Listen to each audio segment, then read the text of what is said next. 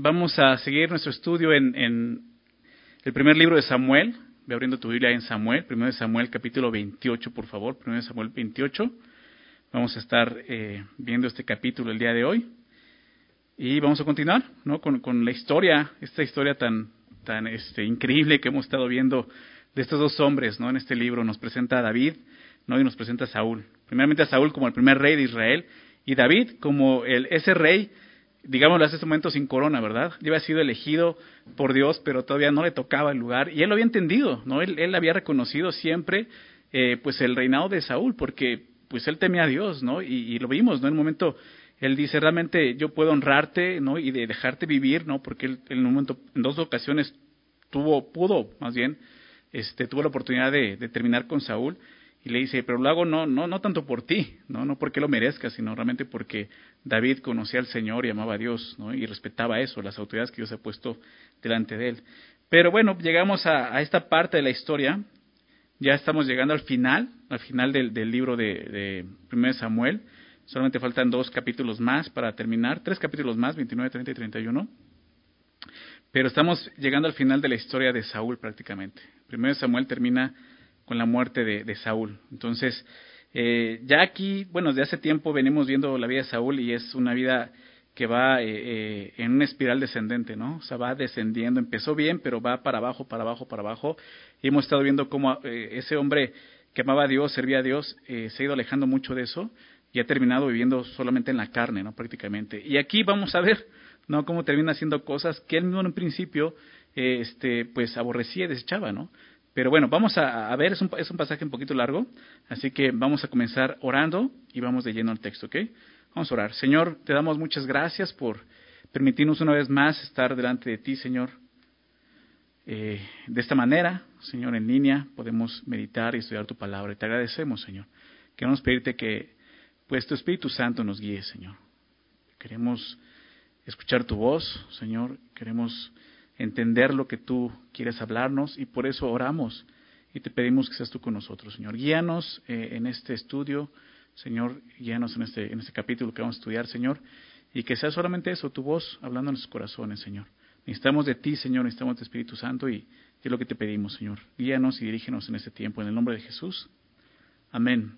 Comienza eh, el capítulo el verso 1 y verso 2 lo vimos la semana pasada. Estos dos versículos tienen que ver un poco más con el capítulo 27, por eso lo veíamos. Prácticamente nos habla de cómo David se, se pues salió, no digámoslo así, con, con los filisteos, ¿no? Fue, fue este, con, con los filisteos y, empieza a, a eh, pues sí, aliarse un poco con este hombre Aquis, ¿no? Eh, que realmente pues estaba inventando todo esto, ¿no? Realmente no estaba así. Más adelante, la siguiente semana, vamos a ver realmente qué sucede con David, pero se hace una pausa porque nos habla de lo que sucede con Saúl. ¿Por qué? Porque la historia eh, sigue avanzando en que los filisteos van a atacar ahora a Israel, ¿no? Saúl todavía es el rey de Israel y los filisteos van a atacar a Israel y David está entre los filisteos, ¿no? Pero la historia de repente eh, nos enfoca a Saúl, lo que va a pasar con Saúl aquí. La siguiente semana vamos a continuar con la historia de los filisteos y cómo va a suceder esto con, David y, con Saúl. Pero ve lo que sucede aquí en el capítulo 28 y vamos a continuar en el verso 3. Dice así, ya Samuel había muerto y todo Israel lo había lamentado y le habían sepultado en Ramá, su ciudad. Y Saúl había arrojado de la tierra a los encantadores y adivinos. Se juntaron pues los filisteos y vinieron y acamparon en Sunem, y Saúl juntó a todo Israel y acamparon en Gilboa. Y cuando vio Saúl el campamento de los filisteos, tuvo miedo y se turbó su corazón en gran manera. Y consultó Saúl a Jehová, pero Jehová no le respondió ni por sueños, ni por Urim, ni por profetas. Entonces Saúl dijo a sus criados, Buscadme una mujer que tenga espíritu de adivinación, para que yo vaya a ella y por medio de ella pregunte. Y sus criados le respondieron, He aquí, hay una mujer en Endor que tiene espíritu de adivinación. Eh, es, es, raro lo que está pasando aquí, ¿no? Pero te decía, ya de repente la vida de Saúl, pues sí es muy rara todo lo que está haciendo, ¿no? Eh, el verso 3 nos dice dos cosas importantes. La primera es esta, ya Samuel había muerto y todo Israel le había lamentado y le habían sepultado en Ramá, en su ciudad. Esto ocurrió al comienzo del capítulo 25.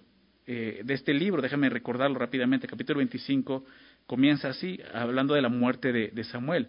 Dice el verso 1, murió Samuel y se juntó todo Israel y lo lloraron y lo sepultaron en su casa en Ramá y se levantó David y se fue al desierto de Parán. Aquí ya pasó, ya pasó un tiempo en el que Samuel había muerto. Lo primero que nos recuerda es eso. Y después dice esto en el verso 3, y Saúl había arrojado de la tierra a los encantadores y adivinos. Eso también ocurrió al inicio del reinado de Saúl. ¿no? Él es de un inicio buscando honrar a Dios, servir a Dios, servir a Dios, eh, empezó a limpiar ¿no? en Israel todo este tipo de, de, de, ¿cómo llamarle? De esoterismo, ¿no? Adivinos, encantadores, como menciona aquí, ¿no? Y esto, eh, desde Moisés, Dios se lo ha dejado muy claro, ¿no? Desde la ley lo había dejado muy claro. Quiero leer un pasaje donde vemos esto muy claramente. Deuteronomio capítulo 18, Deuteronomio 18, versículo 9. Déjame leer esto, del 9 al 14 menciona esto. Y Dios le había dicho esto a Israel desde años atrás. Cuando entres a la tierra que Jehová tu Dios te da, no aprenderás a hacer según las abominaciones de aquellas naciones. ¿no? O sea, Dios le está diciendo, cuando entres, cuídate de no empezar a hacer lo que ellos hacen, que es abominable delante de mí. No se ha hallado en ti quien haga pasar su hijo o su hija por el fuego, ¿no? Era una práctica. Que, que le rendían a este, a este eh, dios pagano, ¿no? Un dios con D minúscula llamado Moloch. Dice, no vas a pasar a tu hijo o a tu hija por fuego, era una ofrenda que daban a ese dios. Ni quien practique adivinación. Entre eso, fíjate, entre ese tipo de, pues sí, de pecado aborrecible para Dios, que es dar a tu hijo un sacrificio, asesinarlo para un Dios, está esto, ni que practique adivinación, ni agorero, ni, ni, ni sortílego, ni hechicero, ni encantador, ni adivino, ni mago, ni quien consulte a los muertos. ¿no? O sea, todo esto, ya Dios le había dicho, esto es aborrecible, es abominable para mí. Dice, porque es abominación para con Jehová cualquiera que hace estas cosas, y por estas abominaciones Jehová tu Dios echa estas naciones delante de ti. Le está recordando, precisamente por todo esto que está haciendo estas naciones, voy a acabar con ellas. Perfecto serás delante de Jehová tu Dios, porque estas naciones que vas a heredar a agoreros y adivinos oyen, mas a ti no te ha permitido esto Jehová tu Dios. Dios se ve encargado de, de, de, dejar muy claro esto al pueblo de Israel. Y en un principio Saúl lo entendió, a grado de que él, como dice el texto rezando a, Samuel, había arrojado de la tierra a los encantadores y adivinos. El día de hoy, eh, viéndolo en nuestro tiempo, estas prácticas llegan a ser comunes, ¿verdad? Mucha gente practica ese tipo de cosas, ¿no? Mucha gente consulta a estas personas, ¿no? Todas estas prácticas se manifiestan, como te decía, en, todo lo, esotérico el día de hoy, ¿no? Lo que es el tarot, eh, lectura de las cartas, lectura de las manos, el horóscopo, la ouija, todo eso, ¿verdad? Tú ya lo conoces, ¿no? Bueno, espero que no. Porque eso sigue siendo abominación para Dios. ¿okay? Todas estas prácticas tienen que ver con espiritismo. Son, son realmente, eh, nosotros como creyentes podemos entenderlo mejor, son conexiones demoníacas, realmente. Detrás de todo eso eh, está, eh, le estás dando entrada a eso, ¿no? A conexiones demoníacas. Está Satanás obrando y obra muy bien en ese, en ese terreno. Entonces, por eso Dios aborrece estas cosas. Un hijo de Dios no tiene nada que ver con este tipo de prácticas ocultas. Okay. Los dos hechos, eh, regresando al texto, los dos hechos que vemos, tanto la muerte de Samuel como eh, el haber arrojado a los encantadores y adivinos, eh, sirven como un preámbulo a lo que vamos a ver en el capítulo, ¿no? O sea, nos está dejando claro, estas dos cosas ya habían sucedido, ¿sí? Eh, unos, unos meses, no sé exactamente cuánto tiempo atrás, Samuel ya había muerto y al principio del reinado de Saúl, él había arrojado a todas estas personas, ¿no? Pero ¿qué sucede ahora, no? Dice, y se juntaron pues los filisteos y vinieron y acamparon en Sunem y Saúl juntó a todo Israel y acamparon a, en Gilboa. Están listos para la batalla, lo que estamos viendo, ¿no? Lo que está pasando aquí. Eh, los filisteos están en Sunem, este, este, este lugar estaba eh, situado al norte del, valle de Jezreel, y era un lugar estratégico, era un llano. ¿Y por qué estratégico para ellos? Porque los filisteos tenían carros, para pelear. Entonces, ser en llano, pues era, era un lugar donde ellos podrían circular fácilmente en la batalla. Y Saúl se juntó, junto a todo Israel y dicen, y acamparon en Gilboa. Gilboa era una zona montañosa que estaba situada al sur del, de, de Sunem, eh, más o menos a unos 5 o 6 kilómetros de distancia de donde estaban los filisteos, era lo que los separaba.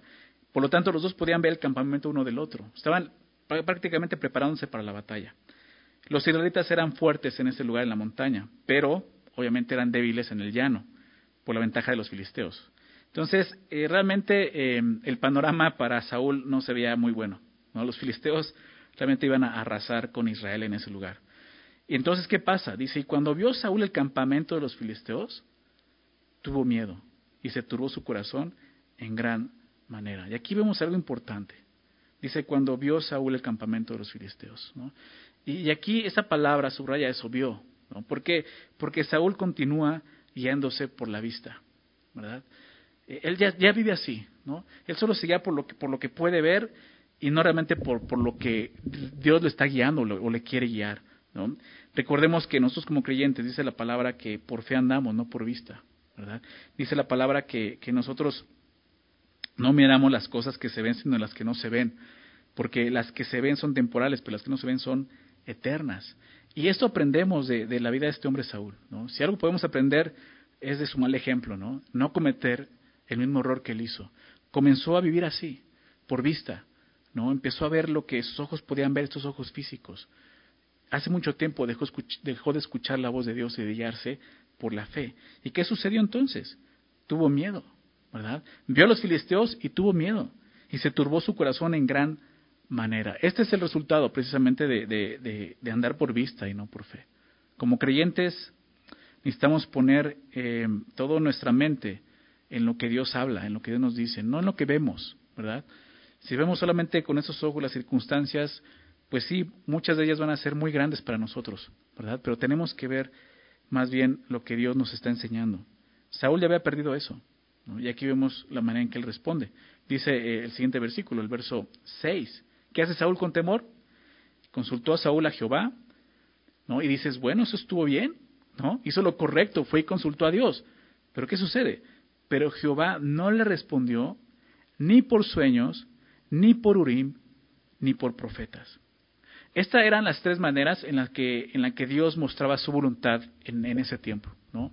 Eh, la forma más, más común en la que Dios lo hacía. Por sueños, obviamente visiones, sueños, por Urim, el Urim y Tumim, recuerdas que eran estas, estas piedras ¿no? que estaban en el pectoral del, del, del, sacerdote, la manera en que Dios guiaba, y obviamente un profeta, por los profetas, ¿no? Ya Samuel ya, ya estaba como profeta. Entonces, de las tres formas lo consultó y Dios no habló. El día de hoy, obviamente, Dios nos habla principalmente por medio de su palabra, lo sabemos, ¿verdad? Es por medio de su palabra, dice el apóstol Pedro, tenemos la palabra, palabra profética más segura en la cual debemos estar atentos como una antorcha que alumbra en lugar oscuro. Eh, Dios puede seguir, seguirse revelando por medio de sueños, visiones, sí lo puede hacer, pero eso principalmente lo va a hacer con aquella persona que no está permaneciendo en su palabra. ¿ok?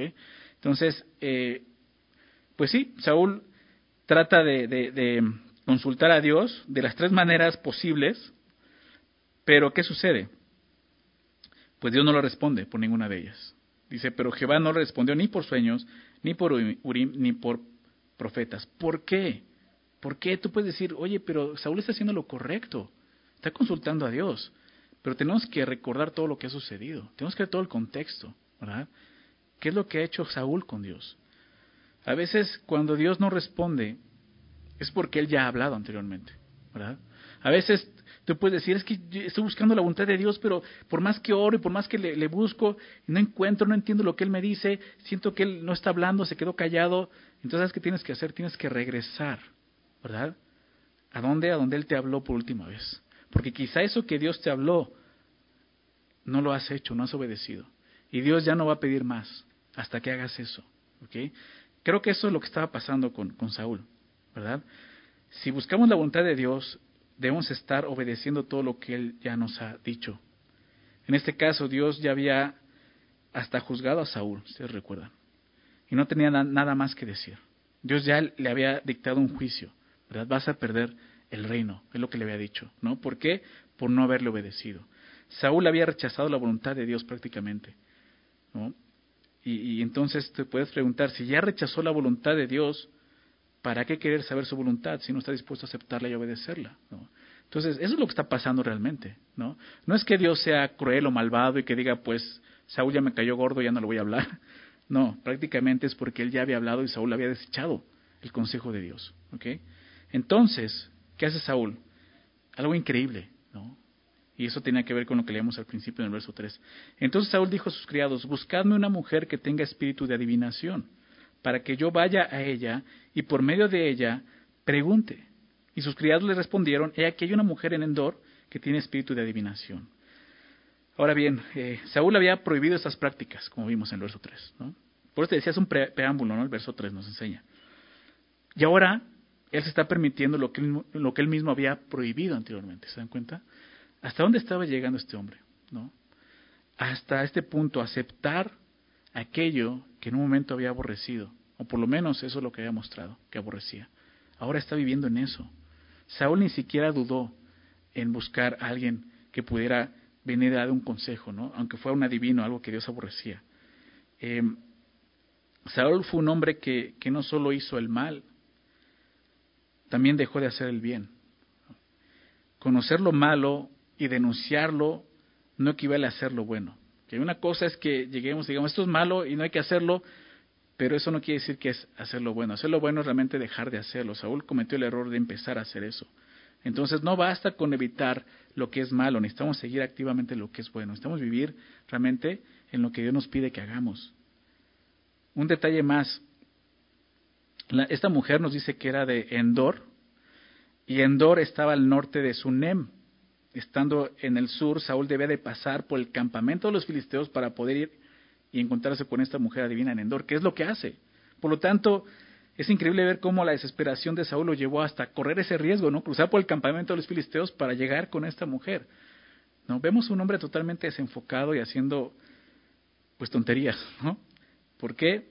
Porque ha desechado el consejo de Dios. Vamos a ver qué sucede en, en el relato. Versículo 8 dice ahora esto.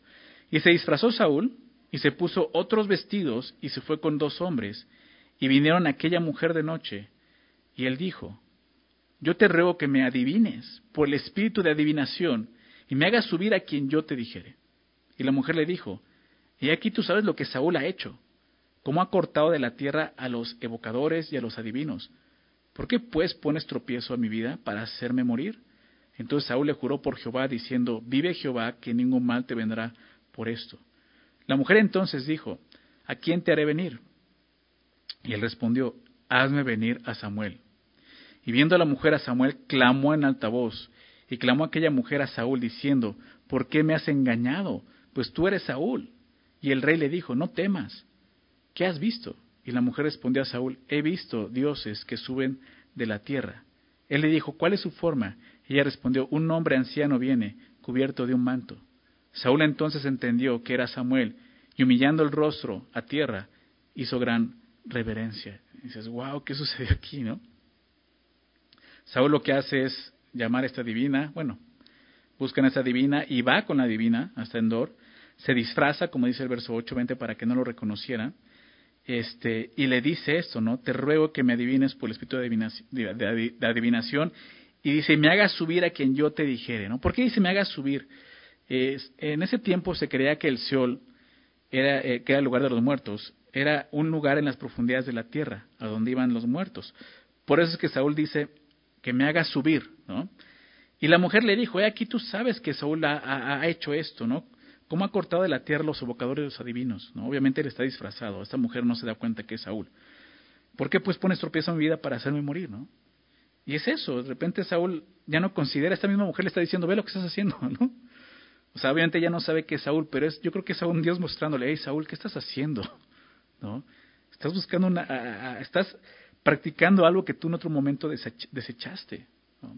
Y pones en riesgo hasta la vida de esta mujer, ¿no? Lo que ella misma dice. ¿Qué sucede entonces? Saúl le dice, entonces Saúl le juró por Jehová diciendo, vive Jehová, que ningún mal te vendrá por esto. ¿Sabes? Esta es la última vez que Saúl menciona el nombre de Jehová. No, no se vuelve a mencionar de su boca en el, en el texto. Y lo triste es que lo hace de esta manera, jurando en vano para proteger a una divina. Qué triste, ¿no? Poder ver a este hombre que un día fue ese primer rey de Israel, terminando de esta manera tan miserable, ¿no? aún usando el nombre de Dios en vano, algo que la ley también decía, ¿verdad? No usarás el nombre de Jehová en vano. Saúl compromete a Dios en algo que Dios mismo aborrece, es lo que está haciendo. Y esto solo lo hace una persona, pues, que no teme a Dios, que no tiene conocimiento de Dios y no tiene un temor de Dios. ¿no? Y al ver esto me recordaba lo que el apóstol Pablo le, escribe a Tito, su carta a Tito, capítulo 1, en el versículo 16, ¿no? De repente, eh, hombres así, dice, dice el texto, profesan conocer a Dios, ¿no? O sea, profesan, dicen conocer a Dios, dice, pero con los hechos lo niegan, siendo abominables y rebeldes, reprobados en cuanto a toda buena obra. Así está Saúl. Así está Saúl. Él profesaba conocer a Dios hasta, ¿no? O sea, juro por Jehová, ¿no? Que no te va a pasar nada. Pero con sus hechos lo niegan. Lo que estaba haciendo era aborrecible delante de Dios. O sea, no conocía a Dios. ¿Y qué sucede? Pues era abominable y rebelde delante de Dios. Esa era la historia de, de Saúl en ese momento. Verso 12 dice, y viendo la mujer a Samuel, clamó en alta voz, y habló aquella mujer a Saúl diciendo, ¿por qué me has engañado? Pues tú eres Saúl. Vemos la reacción de la mujer y es muy interesante, porque e, e, ella dice el texto que clamó en alta voz y el texto original en hebreo habla de que pegó un grito, ¿no? O sea, de espanto esta mujer, o sea, de susto, pegó un grito así enorme del, del susto, que se dio cuenta que era Samuel, ¿no? Ella se asombra de ver a Samuel y posiblemente se asombró, ¿por qué? Pues porque esta, esta no era una de sus comunes estafas, ¿no? No era lo que ella esperaba, sino en verdad estaba viendo a Samuel. Y le dice, ¿por qué me has engañado? Pues tú eres Saúl. Eh, eh, eh, es hasta este momento que esta mujer reconoce a Saúl. Y al parecer se da cuenta porque ve que en verdad es Samuel quien está ahí. ¿no? Ella se da cuenta, tú eres Saúl, porque él es Samuel, ¿no? Y me, me pregunto esto, si realmente esta mujer hubiera sido adivina, como decía, ¿no hubiera podido adivinar que este hombre disfrazado era Saúl? Pero bueno, así son este tipo, este tipo de personas, estafadores, ¿no? engañadores realmente. ¿no? Entonces, eh, esta mujer se da cuenta que, que, es Samuel, ¿no? Y se espanta y le dice a Saúl, ¿por qué me engañas? ¿no? Eh, porque tú, pues tú eres Saúl, y le dice el verso 13, y el rey le dijo, no temas, ¿qué has visto? Y la mujer respondió a Saúl, he visto dioses que suben de la tierra, ¿no? Saúl simplemente está interesado en qué has visto, qué has visto, ¿no? eh, dice he visto dioses. La palabra que usa para dioses es Elohim, un término hebreo que la mayoría de las veces en la palabra Dios se utiliza para referirse a Dios, pero también se usa para referirse a jueces, a ángeles o, como vemos aquí, algo divino, que es el sentido, ¿no? Otra traducción dice de esta manera, veo a un ser divino subiendo de la tierra. Entonces, eh, dice esto, verso 14, él le dijo, ¿cuál es su forma? Y ella respondió, un hombre anciano viene, cubierto de un manto. Saúl entonces entendió que era Samuel y humillando el rostro a tierra hizo gran reverencia. La mujer ve a Samuel, pero algo interesante, Saúl no ve a Samuel, ¿se dan cuenta? Por eso le dice, ¿qué, aspecto tiene? ¿no? Le dice en el verso 14, ¿no? ¿Cuál es su forma? Ella respondió, es un hombre anciano, viene cubierto de un manto. Y ahí identifica que sí, es Samuel por el manto, ¿no? Pero lo que vemos es que al parecer, eh, pues, pues Saúl no lo ve y al parecer nunca lo vio. El texto no menciona que lo haya visto, solo que lo escuchó, cumpliendo qué cosa, lo que está escrito al final del capítulo 15. ¿Sí? Si recuerdan, déjame recordarte, eh, capítulo 15, verso 35, dice esto, y nunca después vio Samuel a Saúl en toda su vida. Es cuando Samuel confronta, confronta a Saúl con su pecado. ¿no? Y después de eso se va Samuel y lo que dice ahí, que nunca más se volvieron a ver. Y Samuel lloraba a Saúl y Jehová se arrepentía de haber puesto a Saúl por rey sobre Israel. Un versículo muy triste, ¿verdad? Pero es muy interesante cómo se cumple esto. Por lo tanto, aquí, aquí, Saúl no está viendo a Samuel. Lo va a escuchar, pero no lo está viendo. ¿sí? Ahora, aquí en este versículo hay una polémica, ¿no? En cuanto a, este texto. Básicamente, la pregunta es, ¿quién es este ser que vino a hablar con Saúl? ¿Quién es este hombre quién es esta persona? ¿En verdad fue Samuel ¿O fue un engaño de la divina? ¿O fue un espíritu demoníaco? ¿Quién era, no? Vamos a ver las tres eh, hipótesis, ¿no? Y vamos a ver, tratar de entender, pues, cuál era, ¿no? ¿Fue la divina? O sea, ¿realmente esta mujer tiene el poder de hacer esto? Pues creo que no. ¿Por qué? Porque la divina, para empezar, gritó cuando vio a Samuel, ¿no? Mostrando una reacción de asombro. Ella no esperaba esto. Además, la mujer no sabía que Saúl la visitaría esta noche y, pues cómo iba a preparar un engaño así. No, definitivamente no fue obra de, esta mujer. ¿Fue Satanás? No creo tampoco que haya sido Satanás. No, no creo que Satanás le haya dado a Saúl el mensaje que va a escuchar. y menos que Satanás tomara ventaja en esta situación. Entonces lo que nos queda es esto. Pues sí, bien pudo haber sido el espíritu de Samuel. No por obra de Satanás, y mucho menos por obra de esta divina, sino realmente por obra de Dios. ¿verdad? De repente muchos dicen, oye, pero es que Jesús enseñó en esa historia de, de, Lázaro, el mendigo, ¿recuerdas? Y el, rico, donde que, que, aquellos que ya van al cielo no pueden regresar, ¿no? A, este, este, esta tierra de los vivos, ¿no? O sea, para empezar la historia de Jesús, ok, sí se entiende eso, ¿sí? Pero la historia de Jesús tiene otro enfoque, no tiene ese enfoque, ¿ok? Tiene, tiene el enfoque de que ellos ya han escuchado, ¿no? Dios es soberano y puede hacer eso, ¿ok? Y quiero darte un versículo donde vemos claramente esto, ¿no? Primero de Samuel capítulo 2, verso 6. Ya lo estudiamos, ya lo vimos. Primero de Samuel 2, verso 6 dice así, Jehová mata y él da vida. Y dice a continuación, él hace descender al Seol y hace subir. ¿Te das cuenta? O sea, Dios puede hacer esto perfectamente. Si es para cumplir su plan, Él lo puede hacer. ¿Ok? Entonces, es más, hay otro ejemplo de esto. Dios, hizo más adelante esto. Eh, eh, eh, ¿De qué estoy hablando? ¿Recuerdan la transfiguración? Donde Jesús ve a Moisés y a Elías? Pues precisamente sucede eso, ¿no? Dios trajo a Moisés y a Elías, ¿no? Del descanso eterno a la presencia de Jesús estando en esta tierra, ¿no? Entonces, creo que definitivamente es Samuel quien está ahí, ¿no? Y es por obra de Dios, ¿no? Dios le permite que venga Samuel a darle un mensaje, ¿no? Y no es el mensaje que Saúl buscaba, qué hacer con los filisteos, sino realmente el mensaje que necesitaba escuchar. Eh, algo más, eh, la Biblia dice que era Samuel lo que dice aquí. Si hubiera sido algún otro espíritu, aún con la intención de engañar a alguien, yo creo que la Biblia lo diría. ¿no? Podría decirlo perfectamente, ¿no? Vino un espíritu en forma de Samuel o representando a Samuel, etcétera, ¿no? Pero aquí dice que era Samuel. Entonces vamos a ver qué sucede, qué es lo que sucede ya en este diálogo entre Samuel, que regresa eh, de los muertos, y Saúl. Y fíjate lo que dice el verso 15. Y Samuel dijo a Saúl, ¿por qué me has inquietado haciéndome venir? Y Saúl respondió, estoy muy angustiado, pues los filisteos pelean contra mí y Dios se ha apartado de mí. Y no me responde más, ni por medio de profetas, ni por sueños. Por esto te he llamado, para que me declares lo que tengo que hacer. Entonces Samuel dijo, ¿y para qué me preguntas a mí? Si Jehová se ha apartado de ti y es tu enemigo. Y Jehová te ha hecho como dijo por medio de mí pues Jehová ha quitado el reino de tu mano y lo ha dado a tu compañero David. Como tú no obedeciste a la voz de Jehová, ni cumpliste el ardor de su ira contra Amalek, por eso Jehová te ha hecho esto hoy. Jehová entregará a Israel también contigo en manos de los filisteos, y mañana estaréis conmigo, tú y tus hijos, y Jehová entregará también el ejército de Israel en manos de los filisteos. Qué mensaje. No era, o sea, estoy seguro que no era lo que Saúl quería escuchar. Pero era lo que necesitaba escuchar. Y ahorita vamos a ver por qué.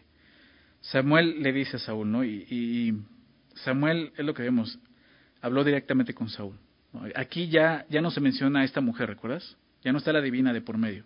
No está esta mujer queda fuera de la conversación, algo que no es común en esas prácticas, ¿verdad? Hoy en día a esas personas se les conoce como mediums, ¿verdad? Los mediums que, que pues sí, es exactamente eso, las personas que, sirven como un medio de comunicación, un medio de comunicación entre vivos y muertos. Pero eso no está ocurriendo aquí. Esta mujer está afuera, el que está hablando directamente es Samuel con, con Saúl. Por eso te digo, esto es, esto es obra de Dios, definitivamente. Y le pregunta esto, ¿no? Samuel, eh, Samuel le dice a Saúl, ¿por qué me has inquietado haciéndome venir? Y eso nos, nos muestra algo. Samuel estaba en un lugar de quietud y tranquilidad, ¿no? Por eso dice, ¿por qué? Si ya está disfrutando, ¿por qué me traes otra vez acá, no? Y esto demuestra que es real, hay una existencia después de este mundo, ¿se dan cuenta? Samuel estaba en un lugar real, en una existencia real, ¿verdad? Saúl ni siquiera puede considerar esto en este momento. El mensaje va a ser fuerte. Y al ver que está Samuel ahí, ver que está en un lugar real, eso tenía que mover algo en la vida de Saúl. ¿verdad? Es Dios dándole una oportunidad más. ¿De qué? De arrepentirse de confesar su pecado, de humillarse. Quizás iba a morir como, estaba, como Dios le estaba diciendo, pero iba a estar seguro a dónde iba a ir. ¿Verdad? Vamos a ver qué es lo que hace Saúl. Saúl respondió, estoy muy angustiado, pues los filisteos pelean contra mí y Dios se ha apartado de mí y no me responde más ni por medio de profetas ni por sueños. ¿Te das cuenta? O sea, los filisteos pelean contra mí, Dios está apartado de mí. O sea, está totalmente ensimismado, ¿no? O sea, se trata de mí, ¿no? No puede ver que se trata de Dios. Es el pueblo de Dios. Israel es el pueblo de Dios, no es el pueblo de Saúl, ¿verdad? La vida de Saúl le pertenece a Dios y no se puede dar cuenta de esto. Entonces vemos un hombre ya totalmente ensimismado y creo que también por eso ni siquiera puede escuchar a Dios. ¿no? Cuando estamos tan ensimismados, nos cuesta tanto trabajo escuchar la voz de Dios. Sin embargo, Dios es misericordioso. Y aquí a través de Samuel le sigue hablando a Saúl, ¿no? Al ver esto decías, pobre Saúl, ¿no? Pero él solito llegó a ese, a ese punto en su vida. No me responde más ni por medio de profetas ni por sueños. Por esto te he llamado, para que me declares lo que tengo que hacer. Casi, casi, pues tengo que buscarle porque Dios no responde, ¿no? Ahora dice, eh, para que me declares, ¿no? Lo que tengo que hacer. Y esto es lo único que Saúl buscaba. Dime qué tengo que hacer. Dime qué tengo que hacer. Qué triste, ¿no? O sea, su mente estaba tanto en, en, ensimismada en él que, o sea, necesito que me ayudes. Ayúdame, ayúdame, ayúdame. Y eso es lo que sucede con una persona que, que, que no tiene y no quiere tener una relación con Dios. Esas personas que tú solo dime qué tengo que hacer. ¿no? Y, o, no, o sea, Dios te va a hablar, tienes que hacer tu devocional, tienes que buscar al Señor, tienes que entender, Él te va a guiar. No, no, no, no, no, tú dime qué tengo que hacer, ¿no? O sea, he conocido personas que son así, ¿no? Y pastor, dime qué tengo que hacer. O que yo puedo darte un consejo, puedo abrir la, Biblia junto contigo, pero yo no voy a estar ahí dirigiendo tu vida todo el tiempo. Tú tienes que aprender a qué, a comunicarte con Dios, a entender su voluntad para ti. ¿no? Creo que, que, parte de mi tarea es enseñarte cómo hacerlo. Pero es triste cuando una persona solamente quiere o busca eso. Dime qué tengo que hacer, dime qué tengo que hacer. ¿Por qué? Porque lo que está buscando es que él no quiere tener una comunión con Dios. A él no le interesa tener una relación con Dios. A él no le interesa hacer su voluntad. Busca querer hacer solamente por, por, por no caer en consecuencias como la que está cayendo Saúl. ¿Se dan cuenta? Entonces, qué importante es realmente entender que, que la, más que buscar la voluntad de Dios, buscamos comunión con Dios. ¿verdad? Y ahí en la comunión con Dios encontramos su voluntad. Saúl ni siquiera mostró gozo al ver a Samuel. ¿Se dan cuenta? Nada más dime qué tengo que hacer. Samuel fue un hombre que amaba a Saúl. Fue un hombre que, que le lloró, como leíamos, ¿verdad? Y qué triste que lo ve y ni siquiera es como para decir, wow, Samuel, qué gusto escucharte otra vez, volverte a ver. Bueno, no lo estaba viendo, ¿no? Ya lo vimos escucharte, no, no, ni siquiera eso, nada más dime qué tengo que hacer. Vamos a ver la respuesta de Samuel. Entonces Samuel, verso 16, dijo, ¿y para qué me preguntas a mí? Si Jehová se apartó de ti, de ti y es tu enemigo, ¿no? ¿Qué palabras tan fuertes, pero reales? O sea, es la verdad. ¿Para qué me preguntas? ¿no? Dice, eh, si Jehová se ha apartado de ti y es tu enemigo. Es muy interesante. Dios, Dios se apartó de Saúl, realmente. ¿Realmente fue así?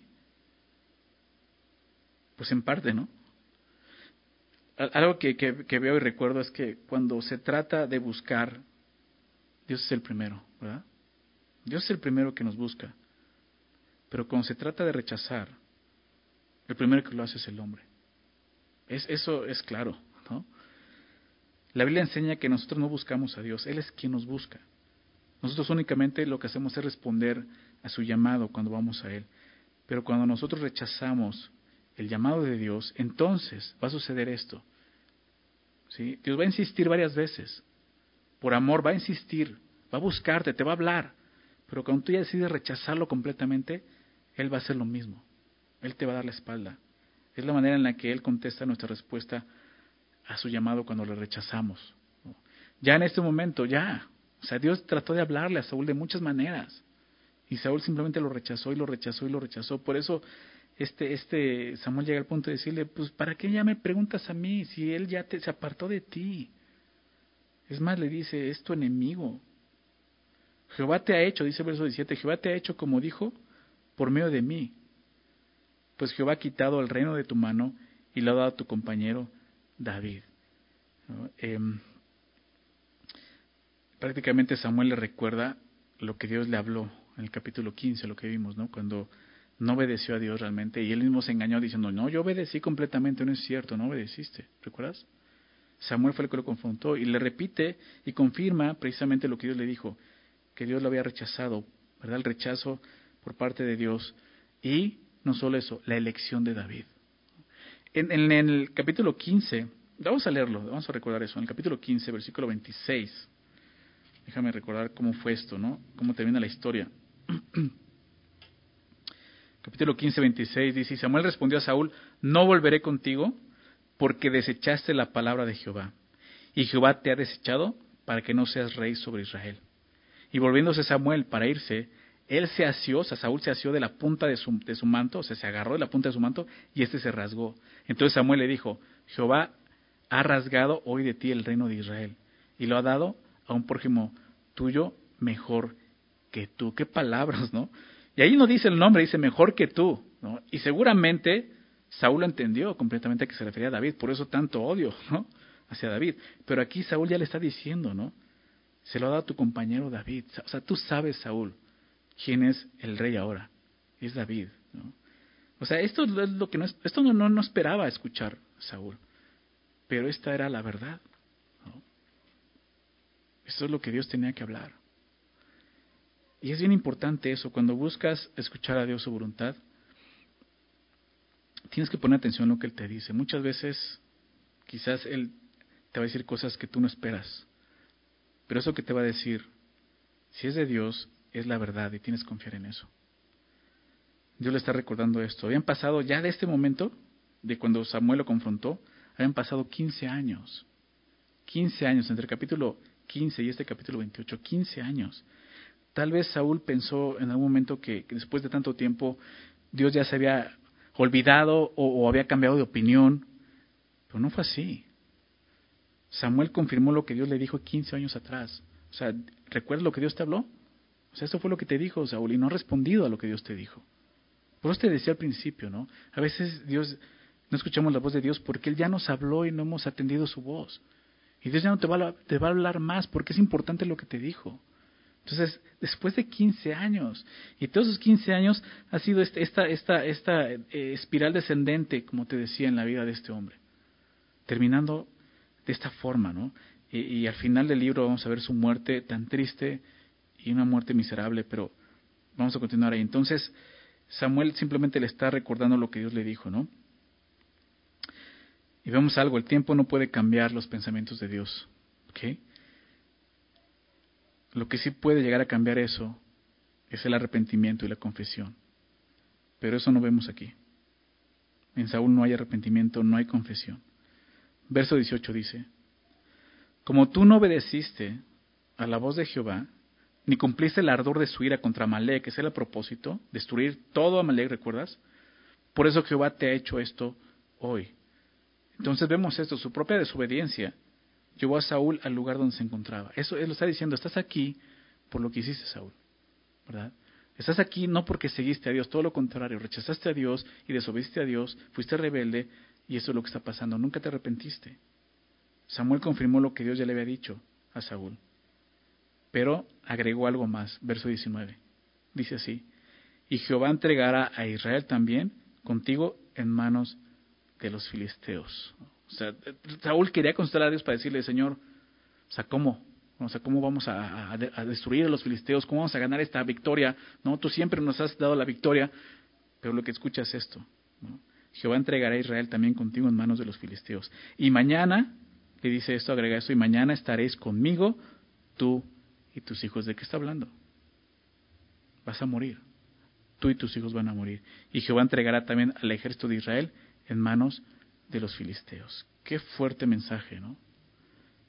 Es como si Dios hubiera enviado a Samuel simplemente para confirmar la sentencia, anunciar la condena de, de Saúl. Vas a morir, mañana vas a morir. Imagínate eso. Que un hombre de Dios que viene de los muertos y te habla de parte de Dios, te dice, mañana vas a morir. Imagínate todo lo que pasó por la mente de Saúl en esa noche. O sea, mañana vas a morir. No le dijo, en diez minutos vas a morir. Mañana. ¿Por qué digo esto? Porque tía tenía bastantes horas para meditar y arrepentirse. ¿Verdad? para confesar su pecado, para humillarse delante de Dios. Pero eso no, no lo hace Saúl. Vamos a ver el verso 20, la parte final. ¿Qué pasa con Saúl? Entonces Saúl cayó en tierra, cuán grande era, y tuvo gran temor por las palabras de Samuel. Y estaba sin fuerzas, porque en todo aquel día y aquella noche no había comido pan. Entonces la mujer vino a Saúl, hasta que este momento aparece la mujer, vino a Saúl, y viéndolo turbado en gran manera le dijo, He aquí que tu sierva ha obedecido a tu voz, y he arriesgado mi vida, y he oído las palabras que tú me has dicho. Te ruego, pues, que tú también oigas la voz de tu sierva. Pondré yo delante de ti un bocado de pan para que comas, a fin de que cobres fuerzas y sigas tu camino. Y él rehusó diciendo, no comeré. Pero porfiaron con él sus siervos, esta palabra porfiar es insistir, con él sus siervos juntamente con la mujer, y él les obedeció. Se levantó pues del suelo y se sentó sobre una cama. Y aquella mujer tenía en su casa un ternero engordado, el cual mató luego, y tomó harina y la amasó, y coció de ellas panes sin levadura, y lo trajo delante de Saúl y de sus siervos, y después de haber comido se levantaron y se fueron aquella noche. Esto es lo, así termina ¿no? la, historia. Este Saúl lo vemos totalmente eh, afligido, sin entender, ¿no? sin querer comer. ¿En algún momento te has sentido así afligido que, que ni te da hambre? O le acaban de decir, mañana vas a morir. Este hombre no tiene ni siquiera hambre, tienen que insistir, esta mujer le insiste que coma. Y yo pienso solo diciendo, ¿para qué voy a comer si mañana me voy a morir, no? insisten y, y, le da de comer, ¿no? Este, y dice, les obedeció. Qué interesante, no obedece a Dios, pero sí obedece a esta mujer y, a sus eh, hombres. Se levantó pues del suelo y se sentó sobre una cama. Aquella mujer tenía una, una casa un tornero y le da de comer, ¿no? Le prepara alimento, le hace de comer. Al parecer no fue solamente la noche, dice que también parte del día, ¿no? En todo aquel día y aquella noche él no había comido pan, ¿no?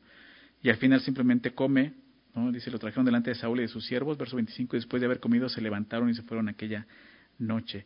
Esta fue la última cena de Saúl. Fue la, la última cena de un hombre condenado a muerte, esperando su ejecución al día siguiente. Prácticamente es lo que vemos aquí.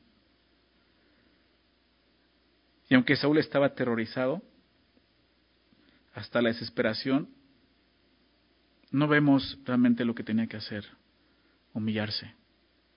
No confiesa su pecado, no ofrece sacrificios, habías dicho un sacrificio a Dios, o sea, está el, ternero que, que, esta mujer va a cocinar, ni siquiera, o sea, puede haber dicho, sabes que dámelo, voy a hacer un sacrificio para Dios, no ofrece súplicas, nada ofreció. Simplemente se queda, eh, sí, consternado, sin entender, ¿verdad? Y esperando las consecuencias de su pecado. ¿Qué vemos aquí? ¿Cómo, cómo, cómo Saúl llegó hasta este punto? ¿no? Veamos en el verso 5, ¿no? que Saúl andaba por vista, no por fe. Y eso es algo importante para nosotros, ¿no? La Biblia una y otra vez te cité 2 de Corintios, ¿no? Romanos, ¿no? Como nos dice, no andamos por vista, sino por fe, y es algo que tenemos que hacer nosotros. En esta tierra no podemos vivir por lo que vemos. Si estamos viviendo solamente por lo que vemos, podemos terminar como Saúl, viviendo en la carne. Tenemos que andar por fe. Y andar por fe es, es vivir en la palabra de Dios. No solo escuchando, entendiendo, recibiendo, sino también es obedeciendo. Ese fue el problema de Saúl. Él mismo entendió la palabra de Dios, él mismo corrió a los, a los adivinos, como vimos. Pero ¿qué fue lo que pasó? Lo que pasó? Que no obedeció a Dios cuando tenía que haberlo obedecido, ¿verdad? Entonces necesitamos aprender a andar por fe, no por vista. Vemos cómo Saúl consultó a Dios en forma, consulta a Dios, pero no con la actitud correcta, no con fe no con un espíritu quebrantado, no con un corazón humillado. Yo estoy seguro que si en ese momento humillado, pidiendo perdón, confesando su pecado, hubiera clamado a Dios, Dios le hubiera hablado, ¿verdad? Pero no lo hace. Para Saúl consultar a Dios ya en este momento, pues era un mero trámite burocrático. A ver qué dice Dios que tenemos que hacer. Realmente Saúl nunca disfrutó de una relación con Dios. Nunca disfrutó de, eso, de una comunión con Dios. ¿verdad? ¿Por qué? Pues porque vivía en la carne. Recordaba este, este pasaje de David precisamente, un hombre que también vamos a ver en una situación similar, ¿verdad? Siendo quebrantado, siendo eh, eh, eh, confrontado con su pecado, pero él respondiendo de otra forma. No lo vamos a ver más adelante en, el segundo libro de Samuel. Él escribe en el Salmo 51, en el verso 17, los sacrificios de Dios son el espíritu quebrantado.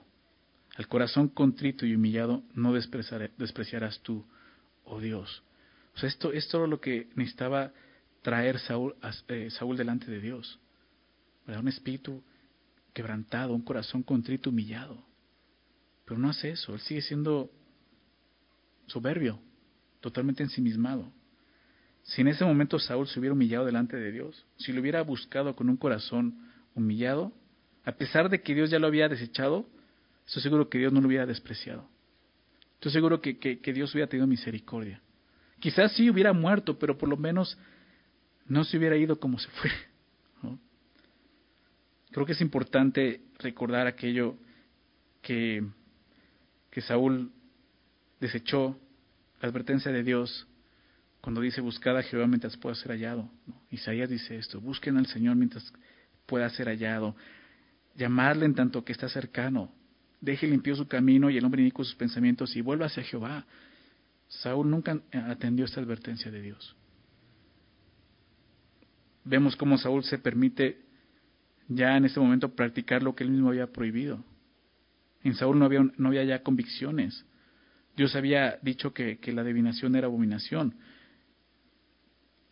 Aunque Saúl ya, ya, lo había prohibido, nunca fue abominación para Saúl, ¿verdad? Él no dudó en, en consultar a esta mujer. Ten cuidado cuando Dios te dice algo y estás tentado a no cumplirlo. ¿Por qué sucede eso? Creo que el punto está en, las palabras de Jesús en Juan 14, versículo 15.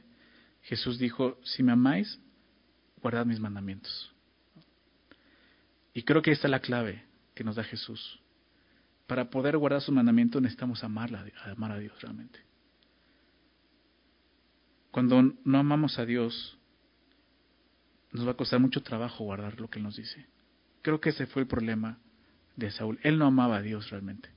Él se amaba a sí mismo, ¿verdad?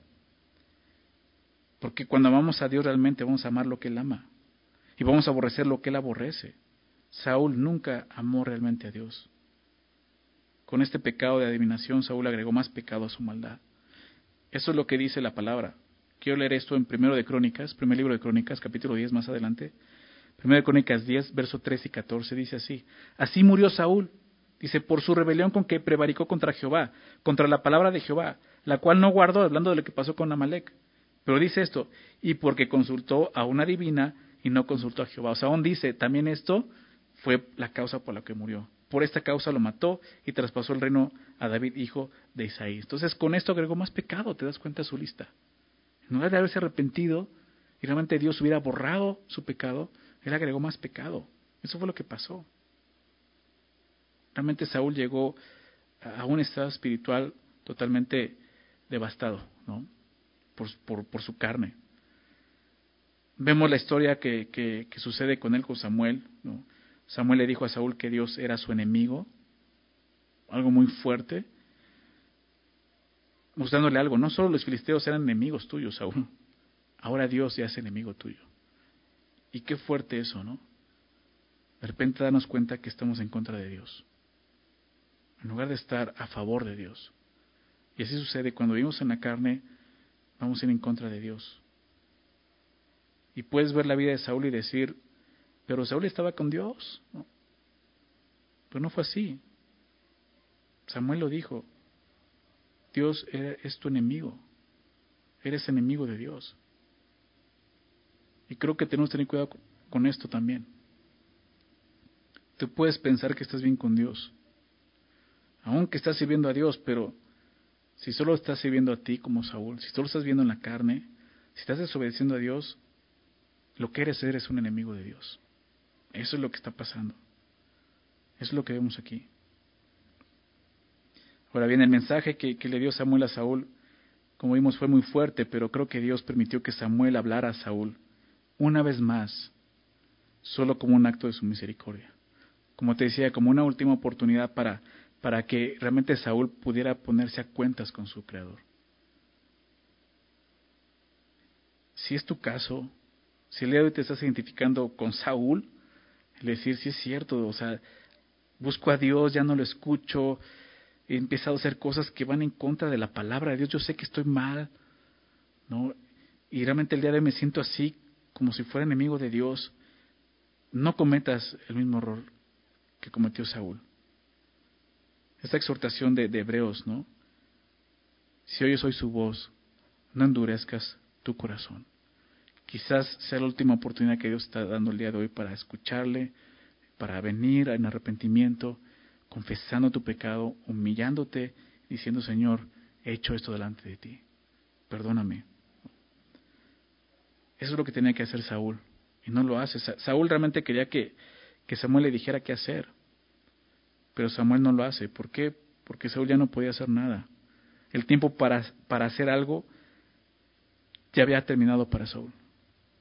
Por eso te decía, si oyes hoy su voz, no endurezcas tu corazón. Lo que te decía, aún Saúl tuvo eh, eh, esta noche para meditar en sus pecados, arrepentirse, hacer, hacer todo, todo, un recuento de su vida y examinar su corazón, pero no lo hizo. No lo hizo y va a terminar mal. No lo vamos a ver más adelante. Por último, algo muy interesante que ocurre al último, ¿no? En esta cena que le hace esta mujer. La última cena de Saúl preparada por esta mujer, la divina de Endor, fue una cena muy peculiar, una cena muy similar a la que nuestro Señor Jesucristo comió antes de ir a la cruz, ¿recuerdas? Saúl cenó un ternero, una cría de, de la vaca, eso es un ternero, mientras que Jesús cenó un cordero, la cría de una oveja. En su cena los dos cenaron panes sin levadura. Pero no solo los alimentos fueron similares, tanto Saúl como Jesús sabían, por la palabra de Dios, que esa sería su última cena. El tiempo de los dos era corto. ¿La diferencia cuál era? ¿Qué fue lo que los llevó a esa cena? A Saúl lo llevó su desobediencia, mientras a que Jesús, a Jesús lo llevó su obediencia. Al Padre. Y tenemos que recordar eso. Jesús ya hizo lo que, lo que no podíamos hacer, morir en la cruz por nosotros. ¿Sí? Esa cena que tú y yo tenemos que tomar como Saúl, la tomó Jesús por nosotros, en obediencia al Padre. Recuerda eso. Si no te mueve otra cosa como Saúl, no esta condena, esa sentencia, que te mueva lo que Cristo hizo. Jesús ya murió por nuestros pecados en la cruz. ¿Qué tienes que hacer? Solo arrepiéntate, confiesa tu pecado. Quizás hoy sea la última oportunidad que Dios te da. Arrepiéntete. Solo tienes que hacer eso. No podemos, no podemos engañar a Dios, no podemos burlar burlar, burlar a Dios. Dice la palabra, quiero terminar con esto, en, Gálatas capítulo 6, quiero terminar leyendo esto. Gálatas 6.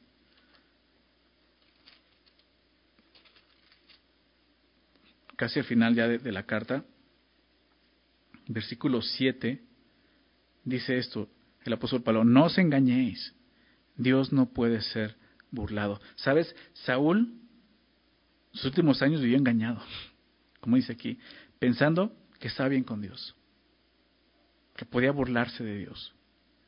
Pero aquí vemos, no, no te engañes. Al pensar que tú puedes burlarte de Dios, lo que estás haciendo, lo que estás engañando no es a Dios, es a ti mismo. Dice, pues todo lo que el hombre sembrare, eso también segará. Es una realidad. Y es una realidad espiritual también.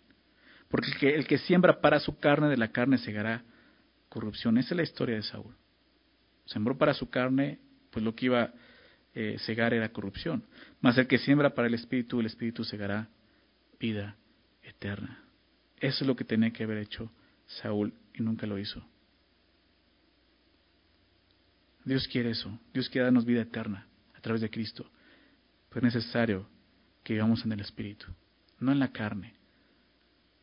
La Biblia una y otra vez nos exhorta a hacer morir lo terrenal en nosotros, a no vivir en la carne, a vivir en el Espíritu en comunión con Dios, siendo guiados por Dios, ¿verdad? Pero sobre todo eso que te decía, tener esa comunión, amar a Dios, por sobre todas las cosas. En algún punto, no sabemos en qué momento, pero Saúl dejó de amar a Dios, si es que llegó a amarlo, y terminó mal su carrera. Esto, es, esto, el ejemplo de Saúl es una exhortación para nosotros, de meditar cómo estamos andando el día de hoy. Caminemos en el Espíritu, busquemos el Espíritu. ¿Para qué? Para que podamos estar seguros. ¿A dónde vamos? ¿A quién pertenecemos? ¿Con quién estamos? ¿A quién servimos? Saúl terminó su vida sin saber ni a dónde iba, ni con quién estaba. De repente pensaba que estaba bien con Dios y terminó dándose cuenta que era enemigo de Dios. Que no te pase eso a ti. ¿okay? Vamos a terminar con una oración, dando gracias a Dios y pidiéndole esto. ¿okay? Señor, el día de hoy queremos agradecerte por todo lo que tú has hecho, Señor. Haces y has hecho nuestras vidas, Señor. Empezando por la salvación, por esa cruz, Señor. Nos recordabas eso, Señor, como tú, Señor, tomaste nuestro pecado, lo llevaste en esa cruz, Señor. ¿Para qué? Para que Él pudiéramos tener vida eterna, Señor. Y en esa vida eterna tener comunión contigo a través de tu Hijo Jesús. Y en esa comunión poder servirte, Señor. Poder encontrarnos no como enemigos, sino como amigos tuyos, Señor. Viviendo en el Espíritu. Señor, nos has dado la oportunidad de hacerlo a través de Cristo y te damos gracias, Señor. Gracias, Señor, porque el día de hoy sabemos que tenemos vida eterna, Señor. No por nuestras obras, no por nuestros méritos, sino por lo que tú ya hiciste por nosotros. Solo tenemos que confiar en ti, Señor, y andar por fe, Señor, no por vista como veíamos hoy, Señor. Es triste esta historia de Saúl, Señor. Una historia, Señor, que está en tu palabra como ejemplo para nosotros para no vivir y terminar así, Señor. Ayúdanos una vez más. en todo este libro nos has hablado de eso, Señor. Nos has exhortado a dejar a un lado la carne y vivir en el Espíritu, Señor. Y el día de hoy quizás sea la última exhortación, Señor, para algunos de nosotros. Ayúdanos, Señor, a venir delante de ti, como leíamos, Señor, con espíritus quebrantados, corazones contritos y humillados, confesando, arrepintiéndonos, Señor, delante de ti. ¿Para qué, Señor? Para que tengas misericordia de nosotros. Señor, te pedimos esto, Señor, confiando en que esa es tu voluntad. Perdónanos, Señor. Perdona nuestro pecado, Señor. Perdónanos porque aún conociéndote más que Saúl, Señor, a veces regresamos a eso, a seguir pecando, Señor. Límpianos, Señor. Tu palabra dice eso. Si confesamos nuestros pecados, tú eres fiel y justo. No somos nosotros fieles y justos, tú eres el fiel y justo para perdonarnos. Y no solo nos perdonas, para limpiarnos. Como David escribió, no solo buscando el perdón, sino también la limpieza, Señor. Lávame más y más de mi maldad. Lávanos, Señor. No queremos terminar nuestra vida aquí en la tierra, Señor, como la terminó este hombre. Ayúdanos a caminar, Señor, como hijos tuyos en el Espíritu, Señor. Gracias nuevamente por tu palabra, por bendecirnos, Señor, y gracias por amarnos. En el nombre de Jesús. Amén.